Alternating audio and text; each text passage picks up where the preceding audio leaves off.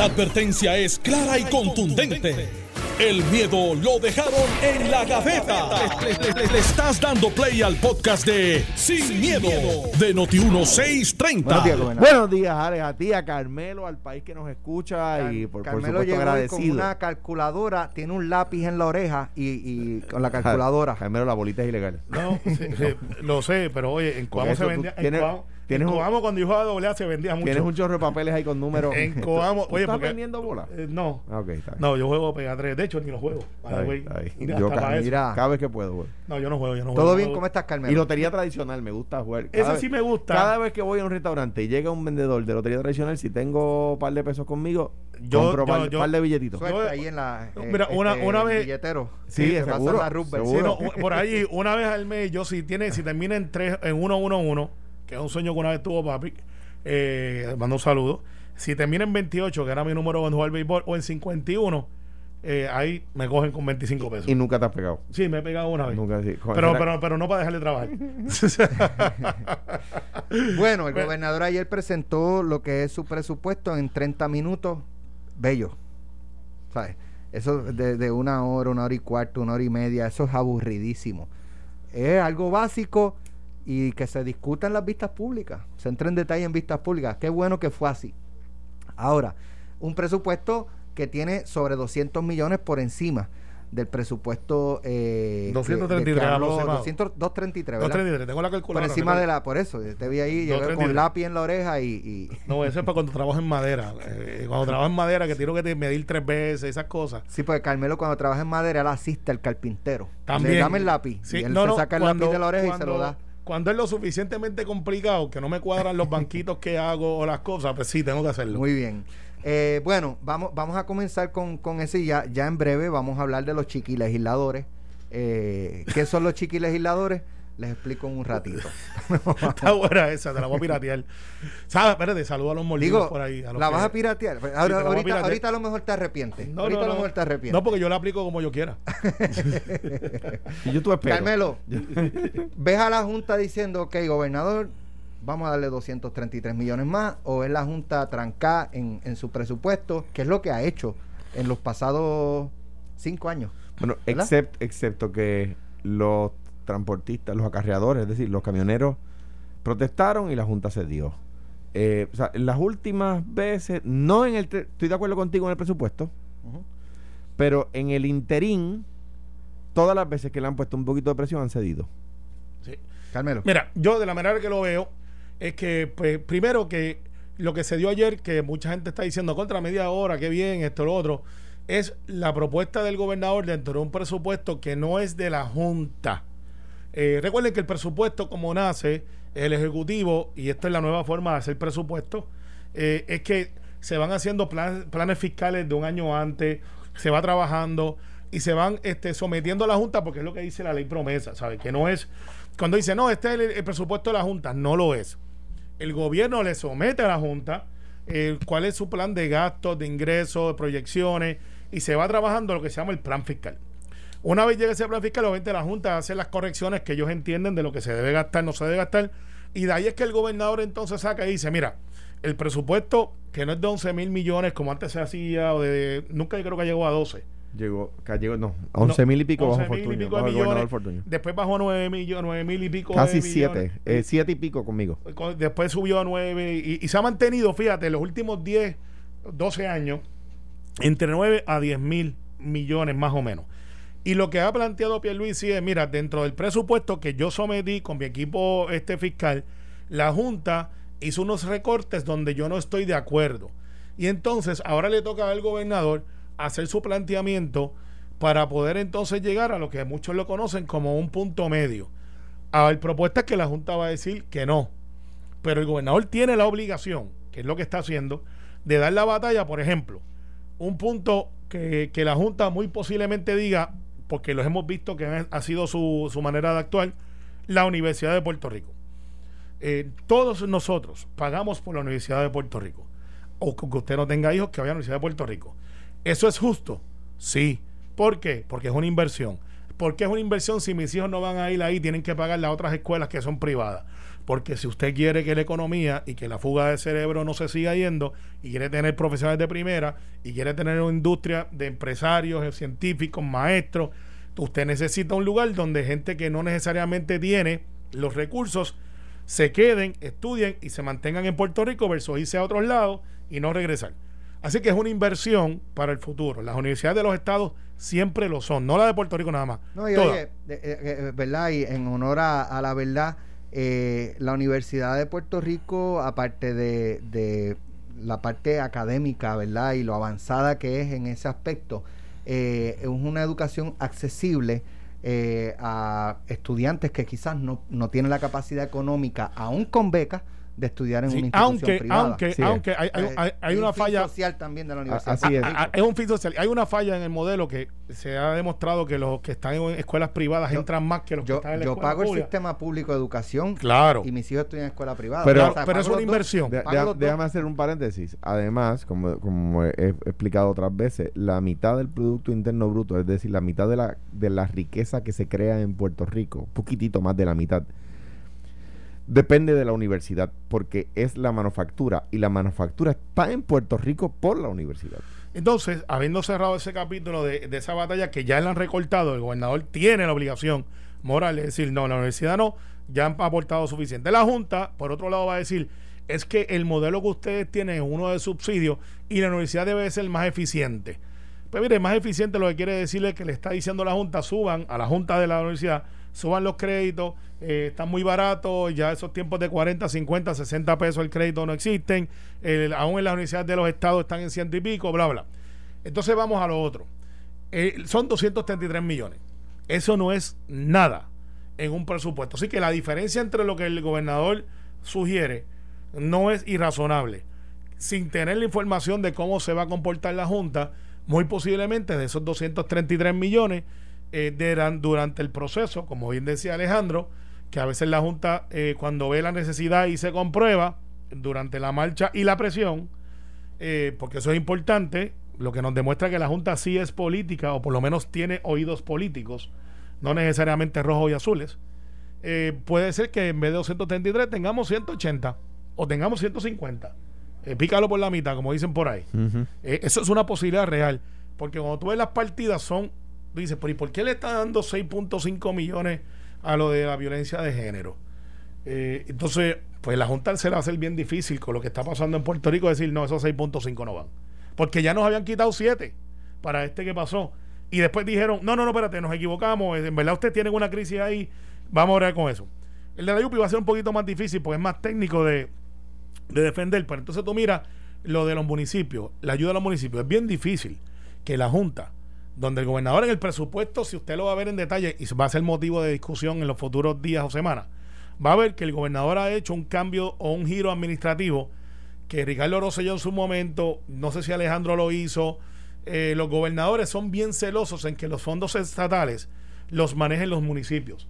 La delegación del dinero estatal en los municipios es como con un celo, porque es, ok, pues entonces para qué yo existo.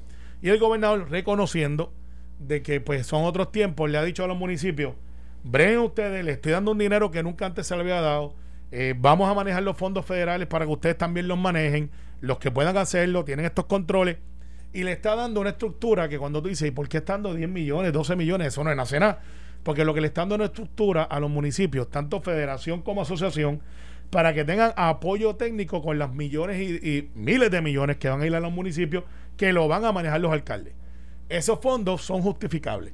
Y cuando tú vas mirando lo de Edipto, cuando vas mirando los asuntos que él va desglosando, el centro médico, el centro... O estás viendo asuntos salud, infraestructura, y tú puedes mirar entonces que hay tres pilares dentro del presupuesto.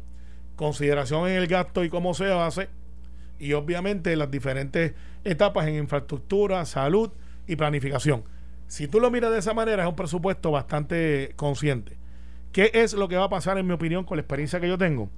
El representante Hernández, que en algún momento presidió la Comisión de Hacienda, en el Senado tienes a Zaragoza, que fue eh, secretario. secretario de Hacienda. ¿Quién preside la Comisión de Hacienda en Cámara?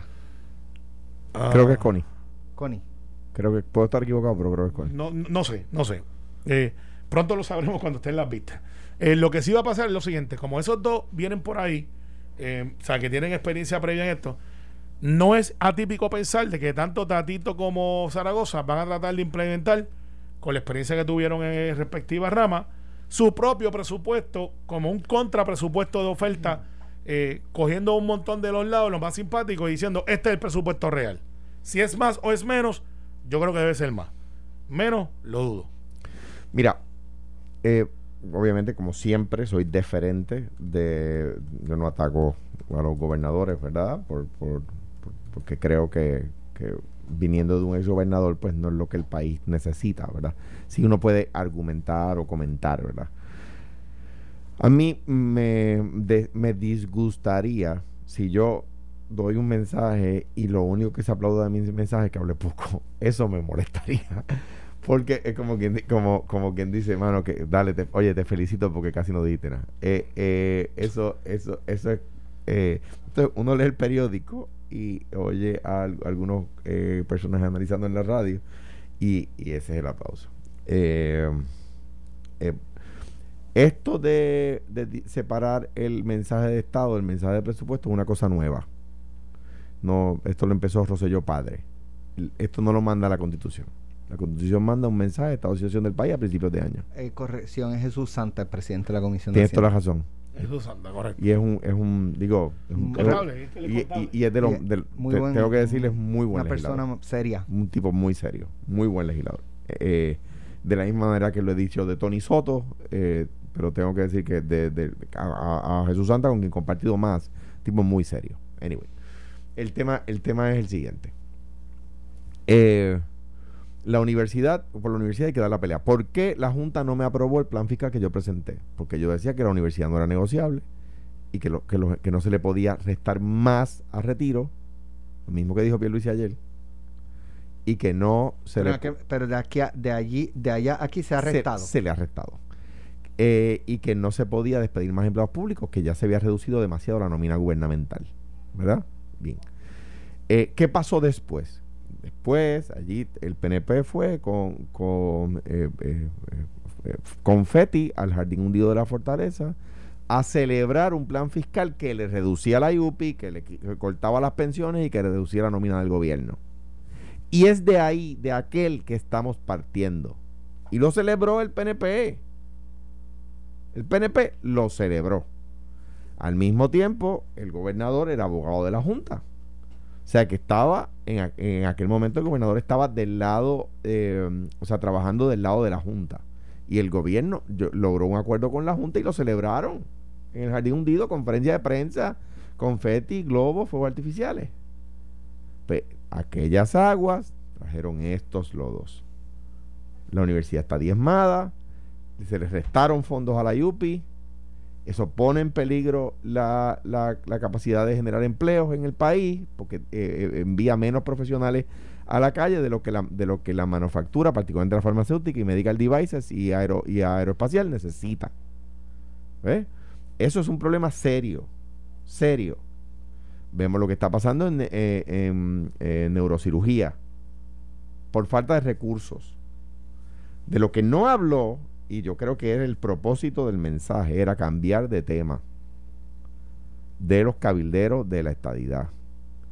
Necesitan, ayer yo dijimos 700 y pico millones, yo dije que con los, con los demás incentivos llegaría al millón, pues pasa el millón. Es 1.25 millones de dólares anualmente que se van a estar ganando los cabilderos de la estadidad.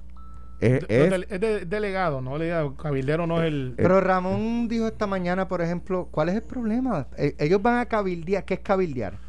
Eh, Para ¿verdad? abogar, Eh, eh, aunque- abogar. no, no, aunque eh, la palabra y, cabildeo no es No mala. es- No, es nada malo. Lo que pasa es que la connotación que se le da me la pones en el mismo en la misma liga de, de Green y me lo pones en la misma liga pero- de Charlie Black pero- que pero- son azul, Pero ¿sabes? los hay, los hay no, que- pe- pe- que ustedes favorecen ustedes gastaban más en es cabildero el año pasado. No, no, la palabra cabildero no es mala. Pues- pues, pero, pues pero, no se ofendan. pero para efecto político, cuando tú sales Pues no electo. se ofendan. No, no, porque por ejemplo, yo no soy cabildero, yo soy un oficial electo y ellos son oficiales electos. Pero van a cabildear Carmelo. no son cabilderos de profesión, son delegados Carmelo. electos Ah, por el de pueblo. profesión Pues no, deja- pero su de- función va a ser cabildear. Sí, pero no bien. es de profesión, no son cabilderos, no son cabilderos. Los delegados del ML eh, los Los Oye, y- licenciado. Dale, no, no son cabileros. los no delegados, objeción. Estipulada la diferencia, los delegados del embeleco ese. No, tampoco es en verdad. Ah, pero adiós, carajo. Pero lo que pasa es que ustedes Ah, tratan pues de minimizar. los, los cabilderos del embeleco. Está bien, dale. Esos, esos son los de Lela. Por Ok, está bien.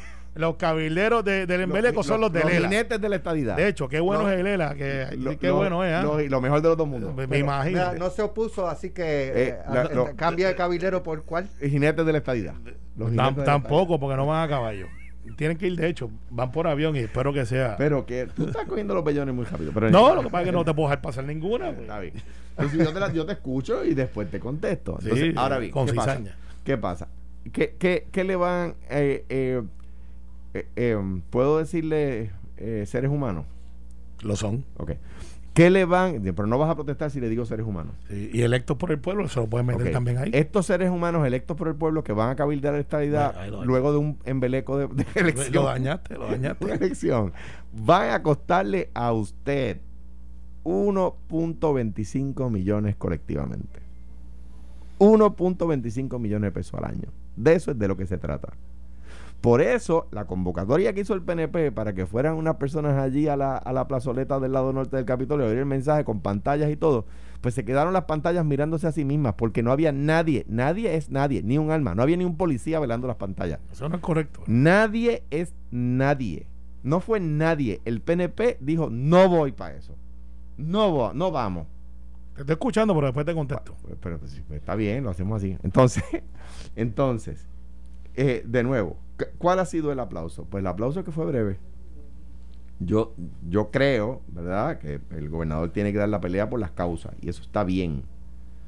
Eh, eh, eh, me parece a mí que el, tema de la universidad es que el PNP, como lo ha hecho tradicionalmente cada vez que está en el poder, viene a tratar de, de resolver los problemas de la universidad que el PNP creó. No nos olvidemos de la cuota a los estudiantes.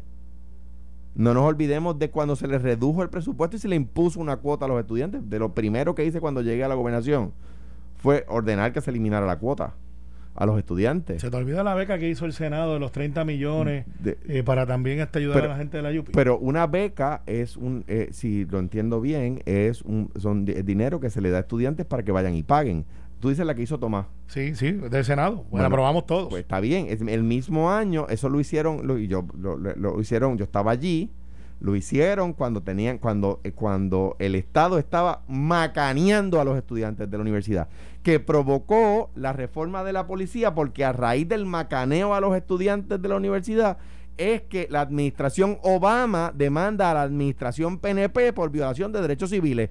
Eso, eso es un hecho cierto y está en los escritos de la Corte. De hecho, Tom Pérez era el, director de la Oficina de Derechos Civiles que demanda al gobierno PNP por violación de derechos civiles. Y yo te- tengo que venir yo a, resolver el entuerto con Sánchez Betance como secretario de Justicia. Entonces, eh, después que crean el problema de la universidad, lo vienen a resolver. ¿Ves? Eh, esto era, a mi juicio, el, el gobernador originalmente había dicho que no iba a dar dos mensajes. Pero viene el tema de los cabilderos de la estadidad, viene, eh, anuncia, se empieza a sonar Ricky Rosselló, empieza a sonar con fuerza Ricky Rosselló, salen videos de campaña de Ricardo Rosselló, a todas luces va a ganar y anuncian un mensaje dos días después, tres días dos días después de la elección de los cabilderos de estadidad. Pues claro, para cambiar de tema. ¿Y qué pasó? Ahora yo quiero llamar la atención a, un, bien brevemente a hacer una crítica colectiva a nuestro país. Una crítica colectiva. Ya no hablamos de educación con perspectiva de género para combatir la violencia machista. Enterramos a nuestros muertos, hablamos de eso un par de días y se acabó el tema. No hay una página hoy hablando del tema. Por eso el colectivo feminista tiene razón. Por eso Matria, Amarilis Pagán tiene razón. Se acabó el tema. Ya. Es, como, en- en, las tiendas de helado, el sabor del mes. Por follones. Entonces, ya ahora vamos a hablar de otra cosa. ¿Resolvimos aquel problema? No. A la espera de otra masacre. A la espera de que, de, que dos o tres machitos eh, violentos maten a alguien. Para entonces retomar el tema. Hoy no hay ni una página, no hay ni un minuto. Nosotros, no estoy criticando a- a los medios de comunicación. Nosotros como país no exigimos más. Se acabó el tema, ya no hablamos del tema, vamos al próximo caso. ¿Resolvimos aquel? No, pasamos la página sin leerla. Vamos a la pausa, regresamos en breve. Quiero hablar de los chiqui legisladores. Muy bien. Estás escuchando el podcast de Sin, miedo, de Noti1630. Últimamente está llegando pelota, aquí está. En pelota dura. o- para ul- que- últimamente está llegando perdóname. temprano, está pendiente Para que la gente sepa, aquí entró Carlos Mercader para aguantarme mientras Carmelo me daba, pero yo no me dejé. Y Alex puso orden en el estudio. Terminó Alejandro aguantando a Carmelo para que Carlos le diera. y tampoco me un dejé. ratito, pero y un tampoco round me dejé. Un round Mira, uno, otro round ahora, ¿viste el acto de mala fe que se pega? Yo le pedí un café negro a Alejandro y vino con el agua y dejó. Tú vas a atender primero el tema, ¿verdad? Los chiqui legisladores. Ven, voy cogiendo. Dale, dale, dale. corriendo, corriendo. Se puede, ¿verdad? Tú mi poder Bueno, ayer, ayer ocurrió, eh, no sé, mano, ya, ya, sabes, tenemos que madurar en la legislatura. O sea, tenemos que madurar. Eh, este acto de, de- que, que, y cuando digo tenemos que madurar, los incluyo a todos. Porque ayer fueron los populares los que eh, concertadamente y planificadamente eh, sacaron pancartas eh, con distintos temas al gobernador Pedro Pierluisi, pero en el pasado lo han hecho legisladores de- del Partido No Progresista. Y yo creo que el país ya está cansado de los chiquilegisladores, pues estos son chiquilladas, son niñerías, inmadurez. Y yo creo que hasta cierto punto es eh, un acto de, de falta de reconocimiento, porque si hoy se paran frente al Capitolio nadie les hace caso, nadie los ve con una pancarta, le pasan los periodistas por el lado y, siguen caminando. Entonces, pues, cogen un, un mensaje como este, con la importancia que usted le pueda dar o, o no le pueda dar, eh, y, y yo creo que, mira, escuchen al, al gobernador en su mensaje, y, y esto lo digo, vuelvo, populares ahora, PNP en el pasado, eh, y son, vuelvo y les digo, los chiqui legisladores, lo- los niños, lo- lo- los niños de la legislatura. Mira, lo- los mensajes. Coincide, coincide. Sí. Con eh, los eh, populares y no con los PNP. No, no, no, no, voy a ser consistente, voy a ser consistente A porque, ver, a ver, por- a ver. porque en este tema, en este tema yo he hablado muchas, muchas veces sobre esto. Usted nunca verá a un José Luis Dalmao, no verá a un Eduardo Batia, no verá un Johnny Méndez, no verá un Tomás Rivera Chats, no verá un Tony Fajal Zamora, no verá un Ronnie Jarabo, no verá este eh, ninguna de esas personas en una foto histórica levantando un letrero eh, en un mensaje eh, porque tienen un denominador común, se llama liderato y respeto hacia la institución. Eh, yo fui a todos y he ido a todos los mensajes de los que son mis gobernadores y los que no son. En un momento dado hubo una discusión si íbamos a ir a un, a un mensaje de Alejandro como gobernador y yo dije, es nuestra obligación, si queremos ser después críticos, estar allí y no verlo por televisión. Eh, e hicimos esa, de hecho con Aníbal, que para mí era bien difícil, porque en aquel momento yo estaba empezando y Aníbal era bien político y controversial en sus mensajes, eh, el respeto no es exclusivo, que, que debe de estar de por sí dentro del civismo de una cultura democrática, debe estar a la posición. Y, el levantar letreros para hacer plan- valer el planteamiento hasta te disminuye a ti como legislador, aunque te asiste la, la, la- la libertad de expresión. Claro. Porque entonces, tu liderato, ¿dónde está? Porque tú eres legislador, todas esas cosas que tú planteas, tú puedes trabajarlas. Tú no eres un ciudadano común y corriente que no tiene capacidad de aprobar leyes. Eso yo puedo comprender de los que protestan a- arriba y abajo, eh, porque pues no tienen otra, otra opción que no sea expresar su frustración o apoyo. Pero un legislador que se levanta en el medio de los míos o lo que sea, o sea, que esta crítica vale para el pasado y para el futuro. Y, y ponerle a un gobernador un letrero, eh, aunque no sea ofensivo a su persona, aunque algunos yo creo que rayaron en eso, le quita mucho al legislador en su liderato y sí pudieran ser chiquilegisladores. Y yo comprendo que hay áreas o regiones que a veces tú dices, mira, eh, pero es que en mi región no me escuchan y- y yo quiero que mi gente sepa que yo estoy dando la batalla por ellos. Pues, pues usted se levanta, hay un montón de medios allí, yo creo que estaba todo Puerto Rico allí, y usted dice, yo quiero hacer un planteamiento, y usted dando un periodista, como lo he hecho yo antes, y hace el planteamiento en este presupuesto, no se atendió mis asuntos de mi distrito que merecen ser atendidos. Eh, y usted hace un planteamiento con, con liderato. y este es mi plan para atenderlo. Pero el levantar los letreros prejuzgados, eso le quita mucho, no tan solamente a los que levantaron el letrero, le quita todos los demás, a los que estaban y ahora, porque dicen, mira, esos son los legisladores o chiquilegisladores. No dice que son los populares o los PNP. Hay mucha gente que no vive en AM. Hay mucha gente que vive y sobrevive. Y cuando ven eso, dice la legislatura, mira esos tipos ahí, no se pueden de acuerdo, están comiéndose por los rabos. Eh, mira para allá, ¿qué, qué servicio? Para eso le pagamos. Los que, por ejemplo, van vestidos haciendo ridículo, que eso sí yo creo que hay que decirlo, eh, eh, en un planteamiento gótico. Eh, no puede ser. Los que, los que ven fantasmas donde no los hay. Eh, los que están siempre viviendo la controversia. Entonces, yo aprendí una frase en estos días. Que es que cuando tú tienes esta gente que siempre se está quejando, tú le quitas la controversia y se quedan sin discurso. No tienen soluciones. Así que mi crítica va hacia ellos, no porque sea Pedro. Con Alejandro, dos o tres lo hicieron. eh, y en privado yo le dije a ese senador, que era un senador, Y un Le- representante también. lo hizo. y, y, pero fue un senador que que estaba en mi jurisdicción allá y yo no era jefe de él, porque somos todos senadores. Le dije, hermano, yo creo que eso no es lo que nosotros somos. O sea, No lo somos. Y él dijo, no, pero es que eso allá en el ahí está, le gusta a todo el mundo. Y dije, hermano, no, no. Porque tú eres legislador, tú puedes aprobar leyes, tú puedes hacer resoluciones.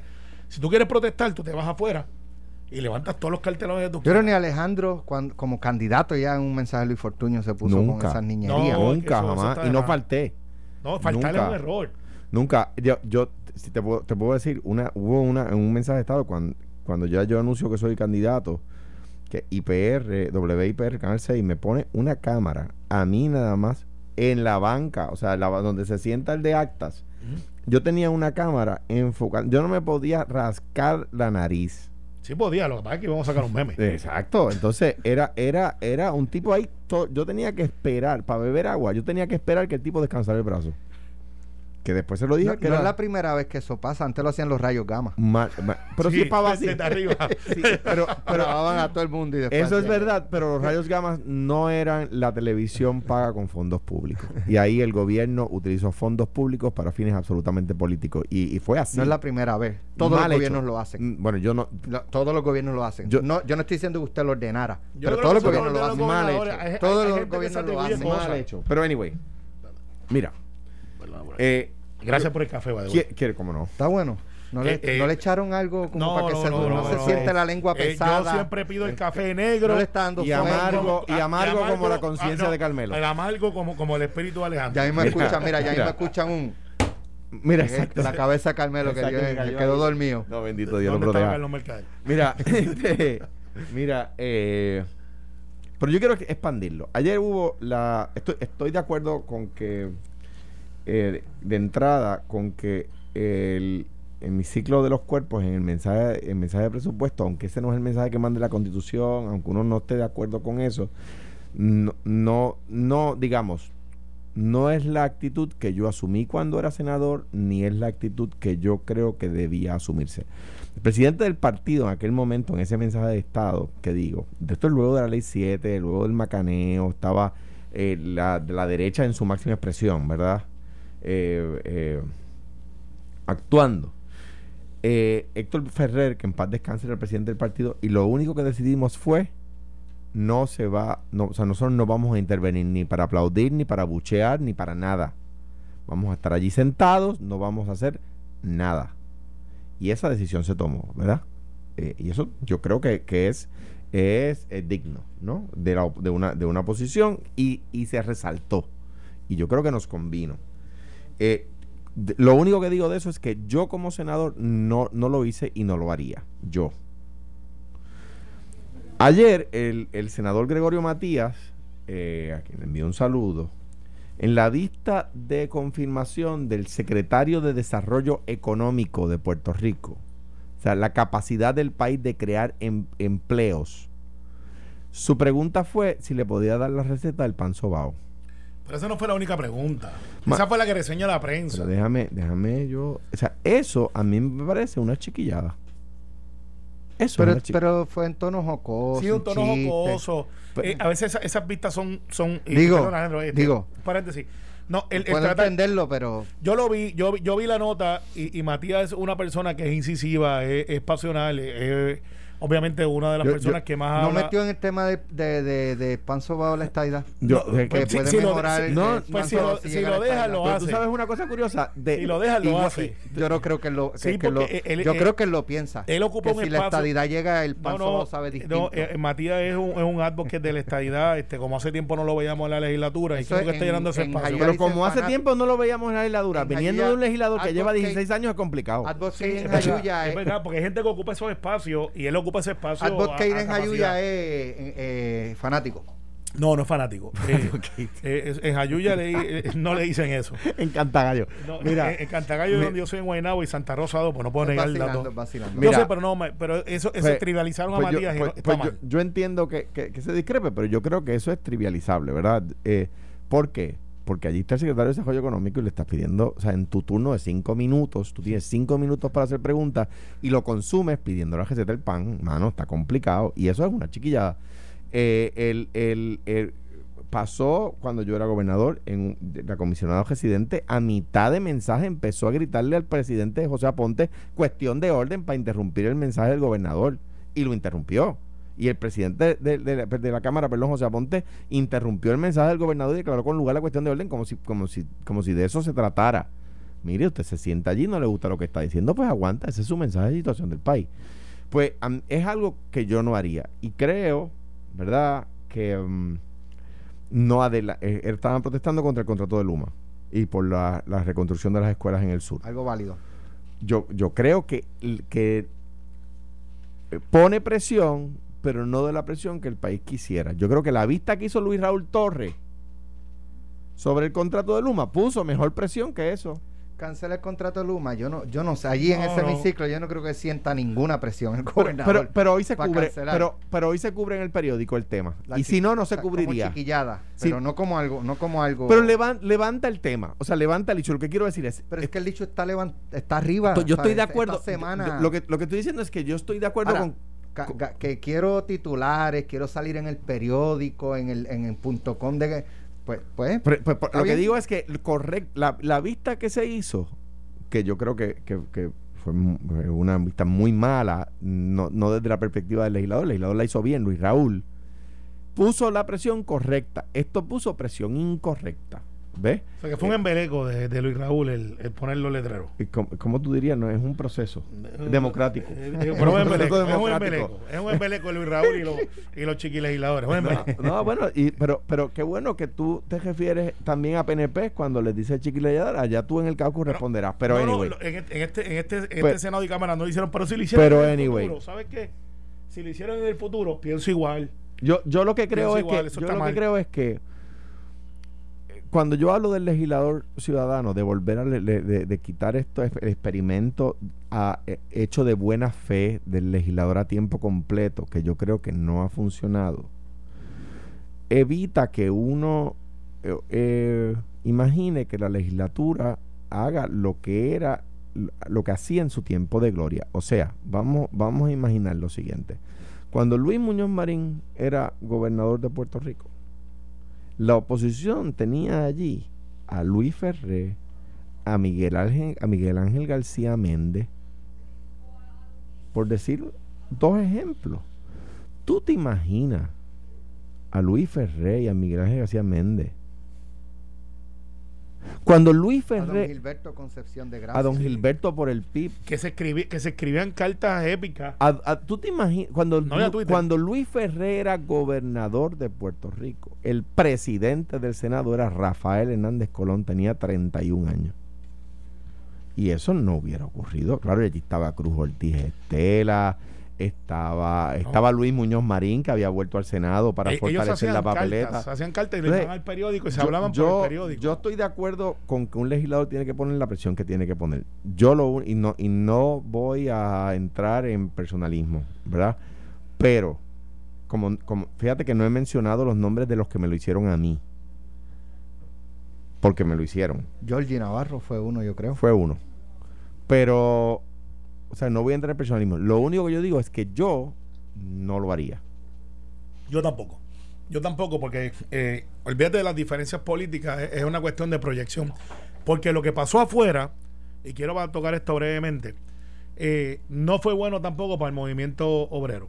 Están fuera de control y están dando un, un, un Deja- ejemplo deja- déjame, malo. déjame decir algo que me escribe una persona que a quien yo aprecio mucho de Caguas, eh, eh, una persona que no mm, es mayor que yo, pero por unos añitos, me dice, me escribe esto, fíjate. Gobe, que recuerden cuando el PNP apagaba los micrófonos. Eso es peor. ¿Hasta cuándo los PPD se van a quedar calladitos? O sea que aquí hay una popular Yo me acuerdo que una vez Enrique Una- Rodríguez Negón tuvo que de- sacar de- un megáfono déjame le de- apagaban no, el eso- micrófono. Eso, fue Pero- una vista. pero Pero, déjame terminar mi argumento, aunque sea un párrafo. Está bien. Eso no fue en el hemiciclo del Senado, eso fue en el centro. no, pero la práctica es la práctica, Sí, la misma práctica. No, pero déjenme terminar mi argumento. Voy, voy a empezar otra vez. Dale. Me escribe ella, Gobe, que recuerden cuando el PNP apagaba los micrófonos. Eso es peor. ¿Hasta cuándo los PPD se van a quedar calladitos? O sea, que tú tienes una persona del Partido Popular, de mi partido, que me está diciendo, no estoy de acuerdo contigo, que eh, lo hicieron bien. O sea, que tú tienes en la base del Partido Popular gente pensando de esa forma y yo lo respeto. Lo único que yo digo es, yo mm, como senador no lo hice, estamos en la ley 7, estaba en la- la- el macaneo y si fuera senador hoy no lo haría. Bien, Esa es mi mira, posición. el- el- la- el- o sea, los legisladores deben de estar a otro nivel del fanatismo. El que diga, Bueno, no deben de eso ser es lo que fanáticos". queremos, eh, eso es fanatismo. Mm, pero no debe ser- los no debe no deben de ser ni de un fanáticos. lado ni del otro. Mira lo que pasa. y Eh, y la- lo- los micrófonos no se apagaban en el mensaje de Estado, Correcto. era en, en sesión. A mí me lo pagaron varias veces. eh, bueno, a, veces eso era bueno para la salud mental de algunos, pero este, si el Sí, micrófono sobre todo- sobre de todo de los PNP, al sí, gobernador. Sobre todo de los PNP que no querían que le ganara como le gané. No, mira, me imagino. Pero mira, esto fue lo que pasó. No, no te lo A- imaginas, Ayer, ayer, pasó. ayer, ayer, eh, cuando tú haces el capítulo de logística, tú pides las plazas a la superintendencia de los del norte, el sur, y estableces unos perímetros. Y ayer este, la Unión, eh, yo creo que perdieron mucho. Primero, porque no movilizaron mucha gente. Segundo, porque invadieron un área buscando confrontación donde la policía no le. Tarito Hernández, una vez más, le falta la verdad. No hizo nada. Y trataron, yo leo, leo el periódico y dice: eh, tensión, confrontación, empujones. Habían tres personas de la Unión que trataron de romper el perímetro para entrar al Capitolio de una manera desordenada y se le impidió el paso sin empujones, sin nada. Las personas estaban buscando esa bulla y eso está mal. Eh, pero eso es lo que aprenden de lo que ven dentro del hemiciclo. Así que. Pero eh, fíjate, el, el área de, de manifestación a favor del gobierno estaba. no es correcto, vacía. no es correcto, Sí, no es correcto. el tiempo. No No es correcto. Esto fue, el podcast de Sin, miedo, de Noti1630. Dale play a tu podcast favorito a través de Apple Podcasts, Spotify, Google Podcasts, Stitcher y notiuno.com.